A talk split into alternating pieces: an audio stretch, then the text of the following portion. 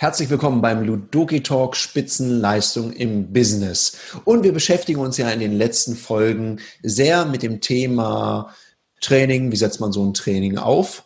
Und wie trägt man zum Gelingen eines erfolgreichen und vor allem wirksamen Trainings bei? Und heute soll es um ein Thema gehen. Beitragen ist, glaube ich, da das richtige Stichwort, weil ich glaube, wir alle tragen etwas in einen Seminarraum hinein. Jeder hat so sein Päckchen dabei. Und ja, da gehören auch wir als Trainer mit dazu. Und manchmal führt es, je nachdem, was so Teilnehmende und auch Trainer in so einen Raum mit reintragen, führt es zu anspruchsvollen Situationen, wie ich es mal nennen mag.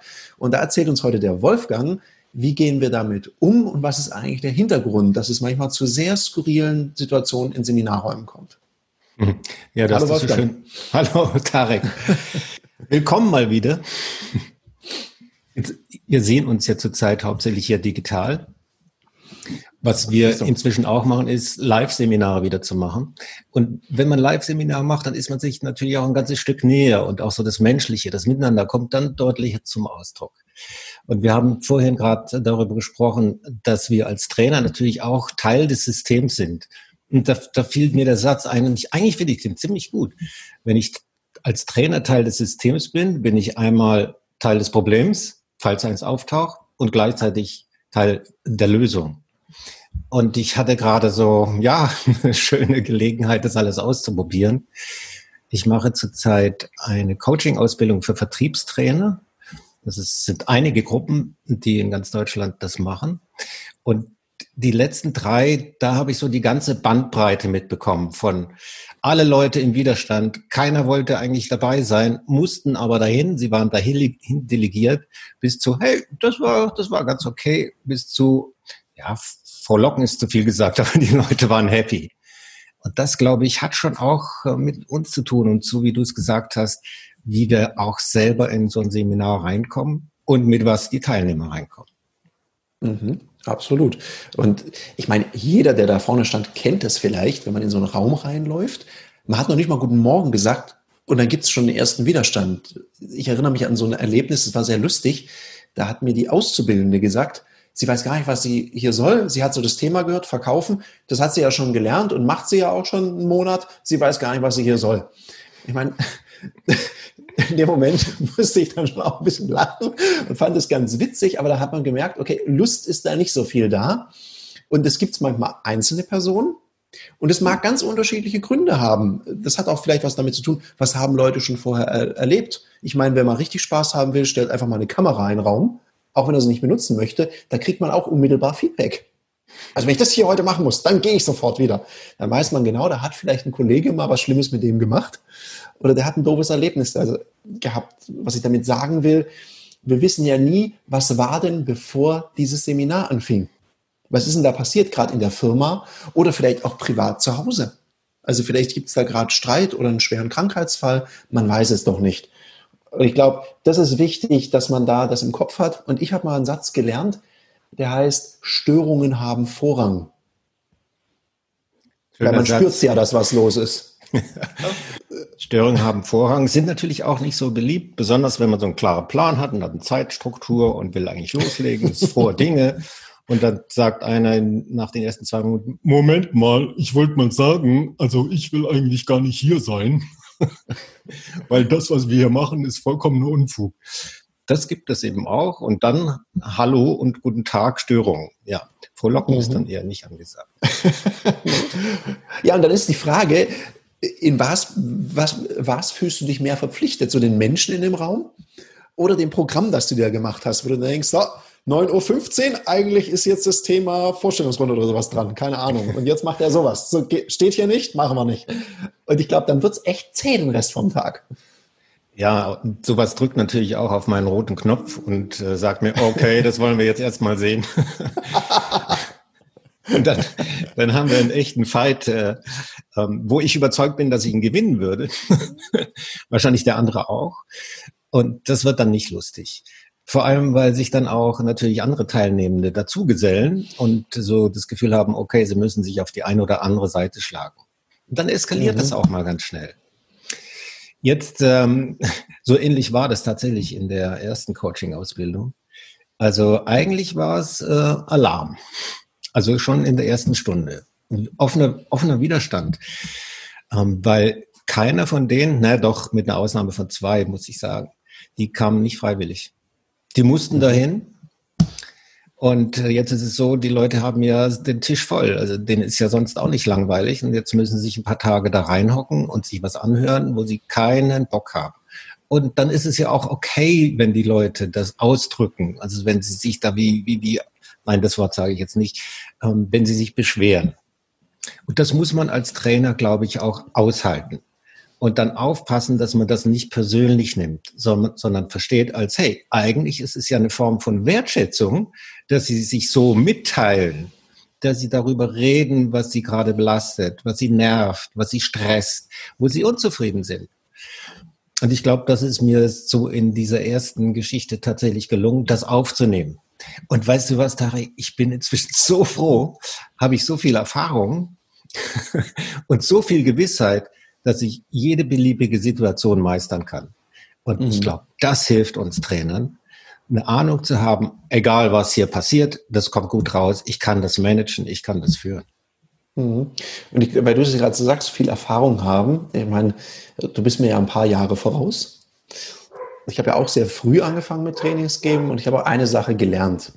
Hm, man neigt als junger Trainer oder mit noch wenig Erfahrung manchmal dazu, so in seiner Präferenz das zu lösen. Die einen wollen dann besonders nett sein, alles wieder fein haben und die anderen schalten so auf Kriegsmodus und Attacke. Und das hat ja alles eine Konsequenz. Und ich beobachte das manchmal, dass es, es gibt ja auch manchmal so ein Evil Knievel in einem Seminar. Aus welchen Gründen auch immer. Also wenn alle Muss dafür sind, ist der auf jeden Fall dagegen. Also so ein typischer Mismatcher, die gibt es ja auch. Ja, immer dagegen. Es. Das braucht es. Ich finde die sonst gut. Ist ja, sonst ist ja fast langweilig. Ja? Also mittlerweile, wenn es so, so viel, zu viel Harmonie ist, ja irgendwie auch nichts, weil wenn man sich reibt, entsteht ja auch was. Hm.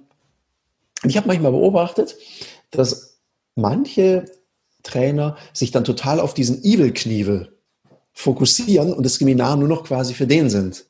Was man dabei vielleicht vergisst ist, wenn da zehn Leute im Raum sind, dann beglückt man da ein, aber neun vergisst man dabei. Und das ist ja auch eine Gefahr. Wie kann man denn sowas verhindern? Weil solche Menschen nehmen ja auch sehr viel Raum ein und machen da so ihr eigenes Ding, was vielleicht auch gar nichts mit der Sache zu tun hat, nichts mit dem Training, sondern es ist so eine persönliche Fehde, die da jetzt gerade ausgetragen wird. Was ist denn da so dein Tipp mit deiner Erfahrung? Wie geht man denn mit so einem Türmchenzerstörer um, der alles madig macht, was die anderen mhm. gut finden?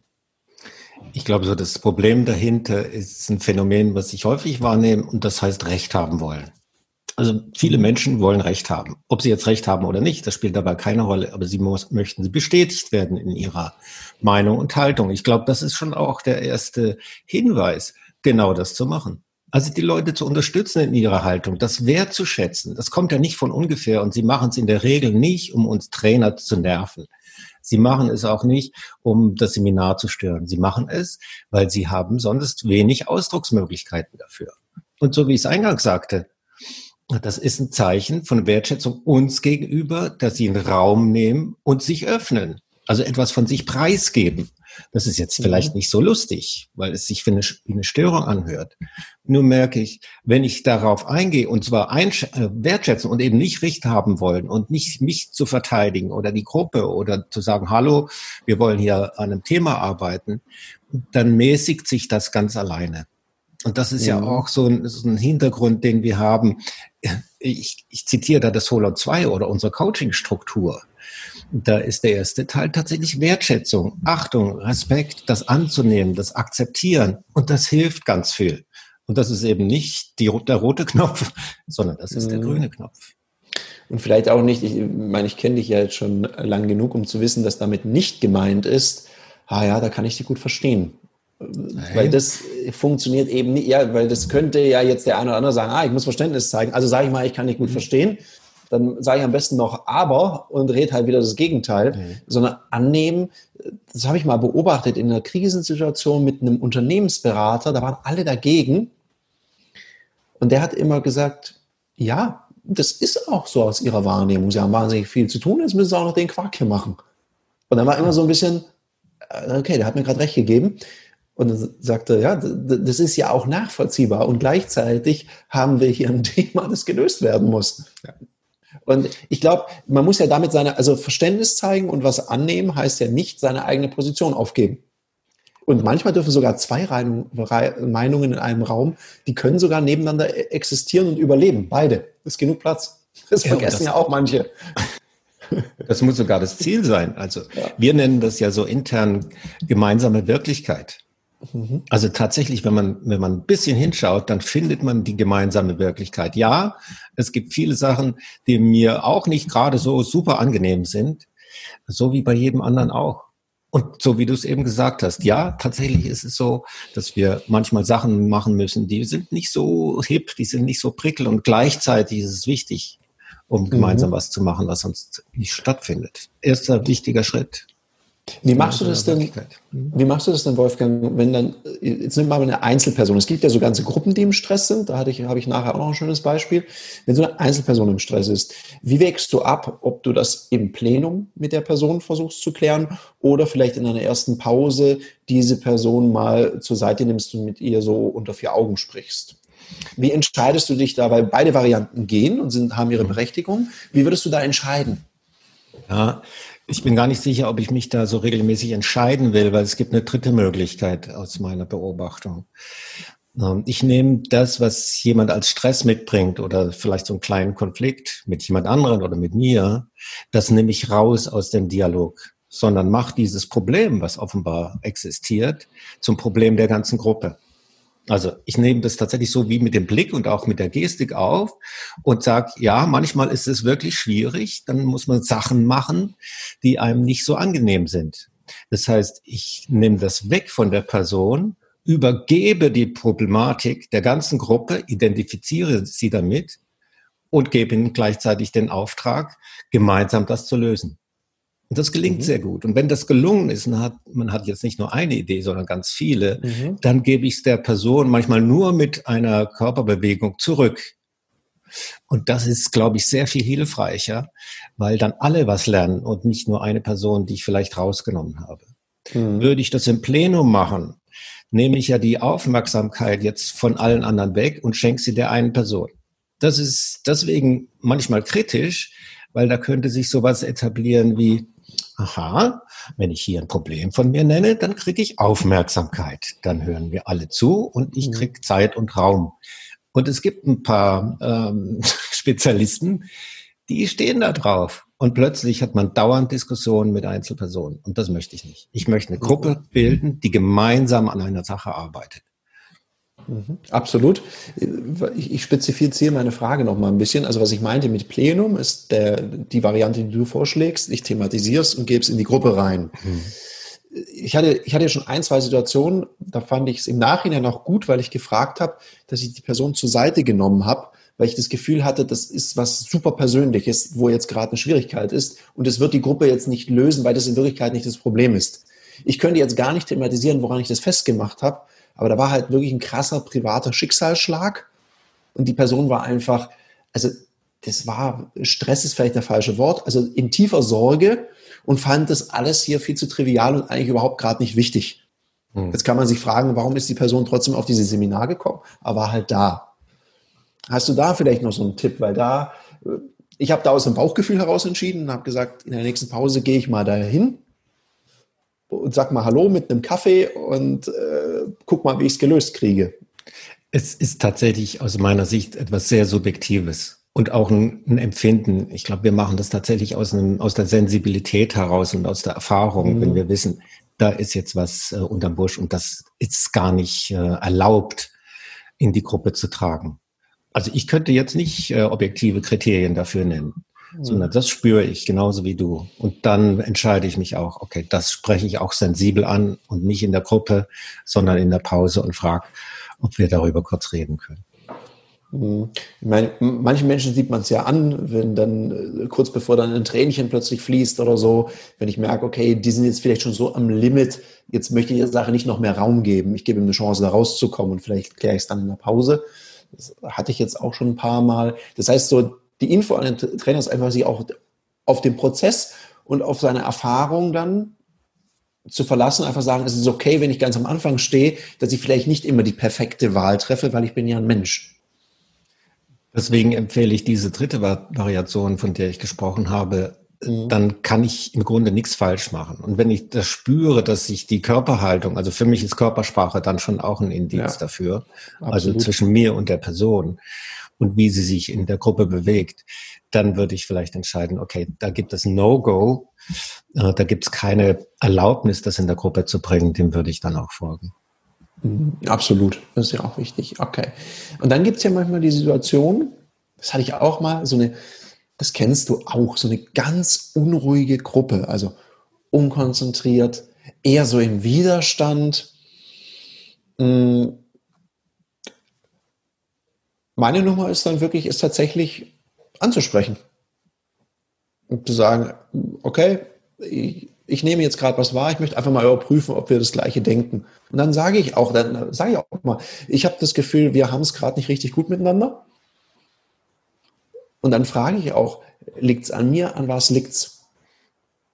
Und dann kommen manchmal ganz, äh, ganz skurrile Sachen raus. Da hatte ich einmal eine Nummer so, äh, nee, nee, das liegt nicht an Ihnen. Wir merken ja, Sie wollen uns ja wirklich was beibringen, aber wir haben ein ganz, ganz anderes Problem.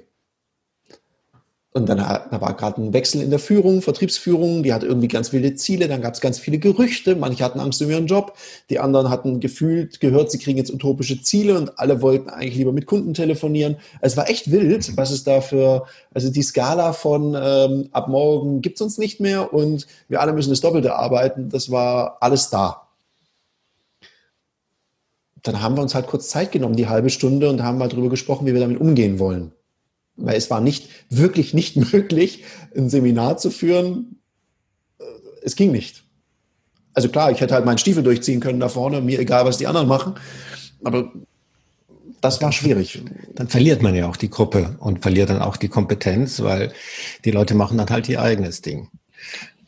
Das ist das, was hier gerade auch passiert ist, so in, in einem dieser, dieser Ausbildung dass das ziemlich eskaliert ist. Das lag nicht, auch nicht an mir, sondern das lag an internen Differenzen, die sich aufgebaut haben, wurden nicht wirklich erledigt. Und jetzt gab es einen Raum, mal dazu, darüber zu diskutieren. Mhm. Und mir ist das gelungen, tatsächlich mit der ganzen Gruppe einen Coaching-Prozess zu machen, was äh, nicht beabsichtigt war, sondern das ist eben auch so eine Entscheidung. Ich merkte, okay, Störungen haben Vorrang, ja, hallo. Ähm, und dann haben wir, dann habe ich das so gemacht, wie du es eben empfohlen hast, das tatsächlich mal thematisieren. Ja, es ist gerade ziemlich wild durcheinander, jeder ist aufgebracht, jeder versucht, sich so sein, in seine Position zu bringen und es geht auch ein bisschen ums Recht haben. Dann ähm, nachdem es da Zustimmung gab, und das nennen wir die gemeinsame Wirklichkeit, ja, da hat mhm. jeder natürlich genickt, weil es so war. Das ist die Wahrheit. Dann haben wir mal untersucht, okay, was passiert denn, wenn wir das, wenn wir jetzt so weitermachen? Also heute noch und dann morgen noch. Wie geht das, wie, wie geht das aus? Wozu führt das? Was bringt das jedem Einzelnen? Was bringt das für das gemeinsame Thema? Und das war ziemlich schnell klar. Das sahen die Leute dann selber ein. Ja, eigentlich äh, verbraten wir Zeit und es bringt gar nichts, weil wir diskutieren über Dinge, die wir hier sowieso nicht lösen können, mhm. weil sie nicht in unserer Entscheidungsgewalt liegen. Das war ganz spannend. Also tiefe Betroffenheit. Und wir haben über das gesprochen, was objektiv richtig ist. Mhm. Und dann, nachdem das passiert war und jeder gewürdigt war in seiner Haltung, in seinem Anliegen, dann haben wir wie äh, so die Richtung wechseln können. Und okay, was machen wir denn jetzt? Also wie gehen wir damit um? Also wollen wir das jetzt weiter thematisieren oder wollen wir es mal clustern und an jemand weiter delegieren oder wollen wir so weitermachen und mal gucken, wie kriegen wir das wieder eingefangen zu einer richtigen mhm. Zeit? Und dann sprudelten interessanterweise die Ideen. Waren die Leute vorher total problemorientiert, das kennen wir ja, so im, im, im eigenen Hadern und Streiten mhm. und Recht haben, fingen sie jetzt an, eigene Ideen beizutragen. Ja, wir könnten doch X, wir könnten Y, ja, ich habe noch eine bessere Idee, wie wäre es wenn? Und innerhalb von, ich weiß nicht, zehn Minuten hatten wir eine klare Idee, was wir jetzt machen. Und dann waren die wieder aus, wie ausgewattelt. ja, und du zeigst, das ist ja ein schönes Beispiel, weil wenn man eben dieser Störung keine Beachtung schenkt und denkt so, na, Vogel-Strauß-Taktik, Kopf in den Sand und einfach durch, wird schon vorbeigehen, wenn die den ersten ja. Kaffee hatten, dann ist es nämlich nicht zehn Minuten, dann hast du wahrscheinlich zwei oder drei Tage Halligalli. Weil das kommt geht ja immer so wieder in, auf. Ja. ja, es kommt immer wieder auf mhm. und du hast die Störung ja. immer wieder. Und ich, find, ich bin auch so wie du ein Fan davon, lass es uns doch mal erledigen und begraben. Was wir jetzt gerade besprechen, das sind ja so Beispiele. Ich glaube, der eine oder andere Trainer dazu denkt sich, ja, alles schön und gut. Das ist ja eine sehr schöne intellektuelle Lösung. Das ist auf einem hohen Niveau. Und gleichzeitig wissen wir, es gibt ja auch Menschen, die sind einfach nur da zum Stänkern. Und die wollen auch nicht. Und ich meine jetzt nicht die, die irgendwie selten gehört werden und jetzt einfach mal sich eine Bühne verschaffen, sondern die sind einfach immer im Kriegsmodus. Die gibt's ja auch. Und da merke ich jetzt gerade was Spannendes. Ich löse das in Seminaren, das geht Sekunden, weil ich manchmal gar nichts sage. Ich stelle mich nur dementsprechend in den Raum. Also ich positioniere mich und sag auch mal jemand. Ich habe auch einfach jemand mal das Handy aus der Hand genommen und habe gesagt, ist gut jetzt das hat er verstanden, dass es jetzt keine weitere Möglichkeit mehr gibt, da weiterzumachen. Weil ich bringe es dann auch fertig, jemanden zu entfernen. Also der geht dann einfach. Weil ich sage, okay, das ist für die Gruppe nicht gut, das würde ich auch jederzeit von einem Auftraggeber vertreten. Und ich merke bei den Leuten, so platt das jetzt klingt, da geht dieser intellektuelle Approach ganz schlecht. Da muss man vielleicht auch manchmal sagen, ich habe auch mal einfach erwidert, für den Quatsch haben wir jetzt keinen Raum. Und habe weitergemacht. Mhm. Interessante Situation, in der Pause kommen Teilnehmer her und sagen, ach, danke, das war jetzt mal so wohltuend. In jedem Seminar, wenn der ja. Kollege dabei ist, geht es nur um den und den Quatsch. Wir wissen gar nicht, warum der hier ist. Ähm, anstrengend. Die waren so dankbar und er hat gemerkt, ich kriege keinen Raum. Das, was du beschrieben hast mit, ähm, die haben dann immer wieder Aufmerksamkeit. Man kann es auch der Gruppe manchmal geben, aber manchmal löst die Gruppe es halt nicht. Das ist vielleicht auch wichtig, das zu unterscheiden und auch vielleicht mal den Mut zu haben, so jemand mal wirklich auch die Frage zu stellen, warum er denn da ist. Wenn das so eine Einzelstörsituation ist. Und auch den Mut zu haben, in Rücksprache natürlich mit dem Auftraggeber, naja, dann darf der nach Hause fahren. Weil was soll's? Das meinte ich mit eingangs, als ich sagte, ich bin so froh, habe ich genügend Erfahrung und auch ein Standing. Ich weiß, dass ich ja. jede beliebige Situation meistern kann und da kann ich mich eben auch hinstellen und sagen, okay, wir können jetzt fighten. Ich kann dir nur sagen, du wirst verlieren. Ich habe einen schwarzen Gürtel in Kampfrhetorik. Manchmal ist es einfach auch Humor, aber die Leute ja. verstehen das, wenn man ihnen eine Grenze setzt. Ähm, äh, lass uns da mal kurz hinschauen, weil viele Menschen haben in ihrem Leben mit Grenzen Probleme, ganz grundsätzlich. Mhm. Und das bringen sie hier rein. Und einige davon sind auch wirklich dankbar dafür und nicht nur die Teilnehmer, sondern die selbst, wenn jemand sagt, okay, ich höre dich und hier ist, ist Grenze. Da ist die mhm. rote Linie. Wenn du die überschreitest, dann ist Ende Gelände und dann darfst du nach Hause gehen oder irgendwas anderes Wichtiges machen. Ja. Ja, absolut. Ich, ich glaube auch, es sind auch Grenzen erreicht. Manche Leute haben ja eine sehr, sehr derbe Ausdrucksweise. Und bis zu einem gewissen Grad lasse ich dem auch mal Raum. Und wenn es zu wild wird, sage ich auch, okay, sorry, ich mag hier ein anderes sprachliches Niveau haben in meinem Seminar. Und dann setze ich mich auch darauf, dafür ein, dass es so ist. Und verstehe auch jede weitere Nummer ist eine Provokation. Und wenn ich eine Grenze gesetzt habe, muss ich natürlich auch den Mut haben, das weiter durchzuziehen. Jetzt haben wir viel über Teilnehmende geredet und wie man damit umgeht. Jetzt haben wir ja vorher gesagt, wir sind ja Teil des Systems. Aus deiner Erfahrung, Wolfgang, ich habe auch schon heiße Geschichten erlebt, wie Trainer in den Raum reinlaufen und dann war sofort Widerstand da. Ich glaube, die lustigste Öffnung, die ich jemals gehört habe, war, so, schönen guten Morgen. Ihr denkt ja bis jetzt alles, dass ihr gut seid in dem, was ihr macht. Heute zeige ich euch, dass ihr alles Pfeifen seid und wie ihr gut werdet. Und das war wirklich lustig zu sehen, da war Stimmung im Karton, ja. Also dann, dann ging es mal eben rund. Mhm. Und das zeigt ja schon auch, ja, man kann auch einen Beitrag leisten, damit es schwierig wird. Oder vielleicht ist man ja selber die Störung. Hm, was ist denn da dein Tipp? Was sollte den Trainer denn überprüfen, bevor er so einen Seminarraum betritt überhaupt? Bevor er den Seminarraum betritt?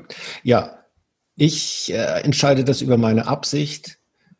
Was, was will ich denn erreichen? Für mich und für die Teilnehmer.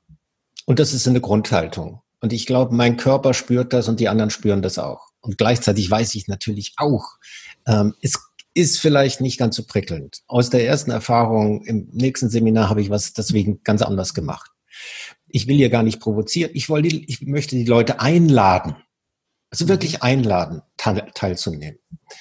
Äh, wenn man jemand einlädt und ich sagt, hey, was, äh, was wollt ihr eigentlich hier? Ich bin hier der große Meister, also Ohren gespitzt dann provoziere ich sowas. Ich mache genau das mhm. Gegenteil. Mhm. Und ich habe äh, vor, das ist jetzt drei Tage her, habe ich Folgendes gemacht, darf ich kurz erzählen.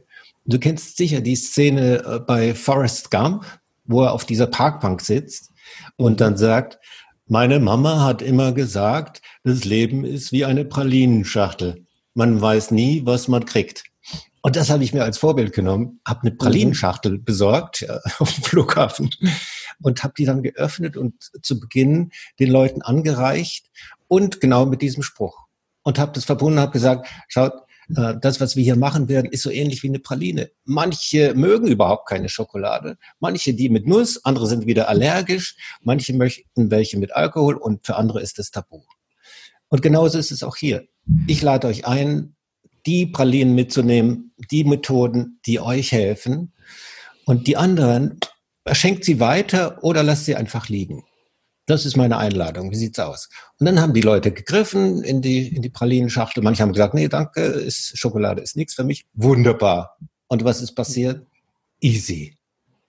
Aller Wind aus den Segeln. Und das, das war ein Seminar, das rief dann richtig, richtig gut. Mhm. Ja, absolut. Das ist eine coole Methode, um eine Gruppe für sich zu gewinnen. Und es gibt ja auch das Thema, ich meine, ich glaube, wir haben ja auch alle ein Privatleben. Und da läuft es ja manchmal gut und vielleicht gibt es auch manchmal was, was einem echt Sorge bereitet. Jemand ist krank, hat vielleicht Stress in der Beziehung oder einem guten Freund geht schlecht. Was weiß ich was. Und ich habe gemerkt, wenn das ganz hart ist, ist es für mich hilfreich zu sagen, Leute, da ist gerade jemand im Krankenhaus, der wird gerade operiert, der mir sehr wichtig ist. Ich bin ein bisschen angestappernd. Können wir uns heute darauf vereinbaren, dass wir wirklich konzentriert in der Sache sind und wir vielleicht Nebengeräusche, Nebengespräche, weil ich glaube, heute bin ich empfindlich. Und ich merke, früher habe ich mir das nie erlaubt und ich merke jetzt, wo ich auch thematisiere und auch mal sage, hey, hallo, ich bin auch ein Mensch und nicht so ein Roboter da vorne. Ähm, das wird akzeptiert. Ich finde es, ich finde ja. es ganz schick, das zu machen, weil es ist einfach ehrlich und dann weiß auch jeder, was gerade Phase ist. Ja. Also das unterstütze ich total, weil wir können eh kein Fake machen die Menschen spüren, ob wir ganz da sind oder nur zu 95 Prozent. Und das zu thematisieren, das äh, schafft ja auch genau Erlaubnis. Und dann entspannen sich die Leute und wissen, aha, eben, kein Roboter, auch Mensch, ich kann mich dann auch entspannen. Guter ja. Hinweis. Ja, finde ich, finde ich, also das hat mich auch sehr befreit, weil es ist ja manchmal so. Oder man hat mies geschlafen oder hat gerade Schmerzen. Ja, klar. Hat man so eine blöde Entzündung an einem Muskel hier vom Nacken hinten hoch das, das war abartig. Da habe ich gesagt, also ich habe Schmerzen wie ein Tier. Also wundern Sie sich bitte nicht, wenn ich mich hier so drehe wie so ein, wie so ein, wie so ein Kran. Ich kann einfach meinen Kopf nicht drehen. Ich habe jetzt nicht gedacht, ich bin äh, Robocop oder so, sondern das ist jetzt gerade ganz normal bei mir. Ja. Und dann lachen die Leute auch und dann ist es okay. Ich finde den Leuten, weil viele Leute beziehen ja komische Sachen oder wenn man komisch guckt, dann beziehen die es auf sich. Oh, der findet mich doof oder so. Äh, dabei hat man einfach gerade nur Schmerzen oder so. Darum finde ich, sollte man auch als Trainer verstehen, ich habe ja auch Verantwortung hier und gehe respektvoll mit den Leuten um, weil die haben ja auch ihre Interpretation der Situation. Genau.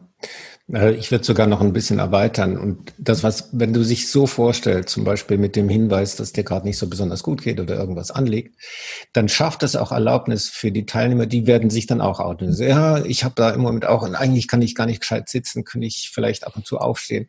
Und wusch haben wir auch wieder so eine gemeinsame Wirklichkeit, eine Erlaubnis, Raum und äh, eine Atmosphäre von, von Augenhöhe.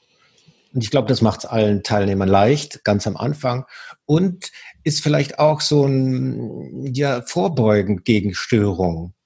Weil wenn man diesen Erlaubnisraum erstmal setzt und weiß, haha, wir können unter Menschen reden und haben Augenhöhe, dann braucht es wahrscheinlich dieses Pausen, manchmal nicht. Und wenn es Anliegen gibt, dann dürfen die auch sein. Und dann sind wir wieder am Anfang vom Gespräch. Wie handle ich sowas?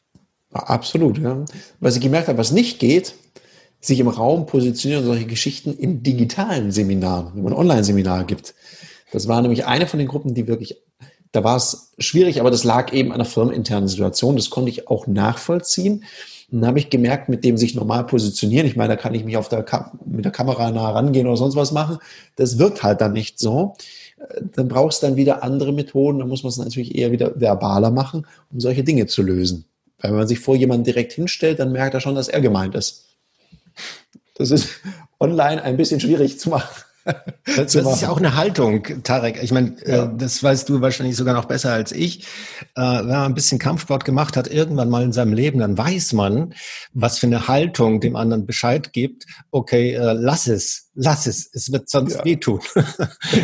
und das ist, das ist so ein, so ein Hinweis und ein Shoutout auch an die Trainer, die da draußen mithören äh, finde mal eine Position, die ohne ein Wort sagt, äh, ich stehe hier und ich bleib hier, das ist meine Position und ich habe eine Grenze und du hast eine Grenze. Äh, lass mhm. uns die gegenseitig achten. Wenn du einen Schritt weiter machst, ähm, wird's lustig. Ja, absolut, absolut, ja. Positionierung im Raum. Wir nutzen das ja auch bei Ludoki viel an den Spieltischen.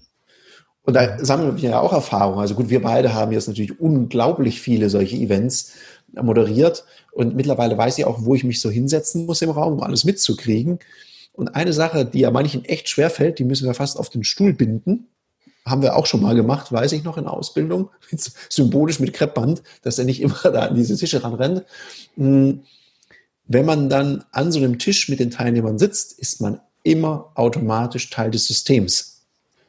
Und es ist eine Kunst, sich auch mal aus dem System rauszunehmen und denen zu zeigen, hey, ihr könnt auch manche Sachen selber lösen. Das ist ja der Vorschlag von vorher, den du gemacht hast, ist auch wieder in die Gruppe zu geben. Das ist ja smart, weil die Gruppe merkt, wow, wir sind ja sehr stark auch selbstwirksam, wir können Dinge selber lösen. Ja. Das ist ja auch eine schöne, schöne Botschaft. Das heißt also zusammen, zusammenfassend, Störungen haben Vorrang auf der einen Seite. Störungen, die ich vielleicht mitbringe, kann Sinn ergeben, die mal zu thematisieren.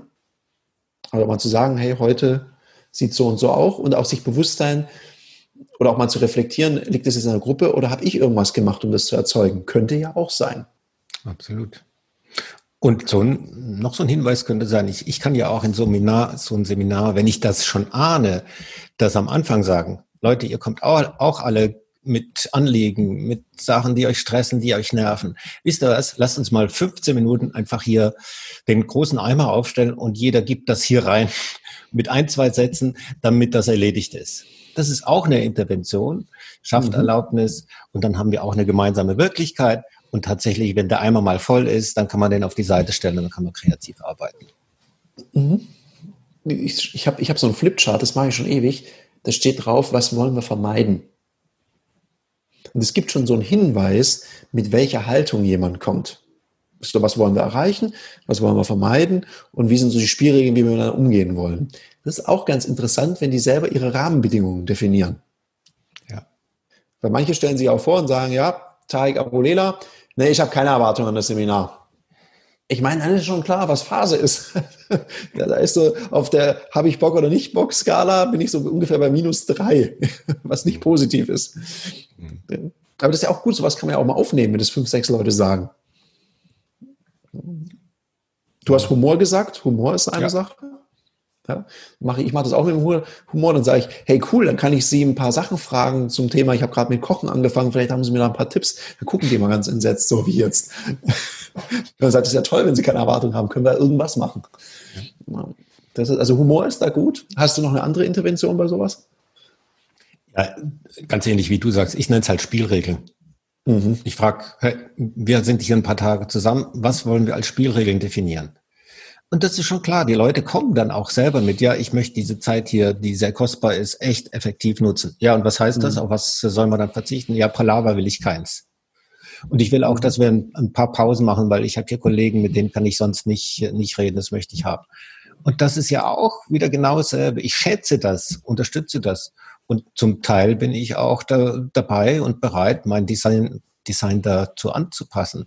Einfach um den mhm. Leuten den größtmöglichen Nutzen aus der Zeit zu geben, den sie hier investieren. Mhm.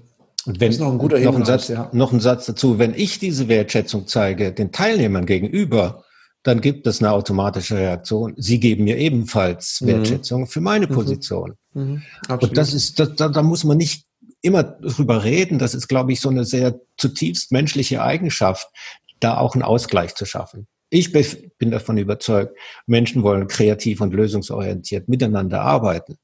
Und alles, was wir dazu tun können, lass uns das machen. Und dann gibt es auch ein paar Sachen, ähm, da lohnt es sich, die zu vermeiden. Also schlecht schlafen, schlechte Laune, schlecht vorbereitet, äh, schlechte Innerhaltung, äh, kein klares Ziel. Das sind so Sachen, die würde ich empfehlen, als Trainer mhm. zu vermeiden, weil die provozieren Oder, solche mhm. Störungen.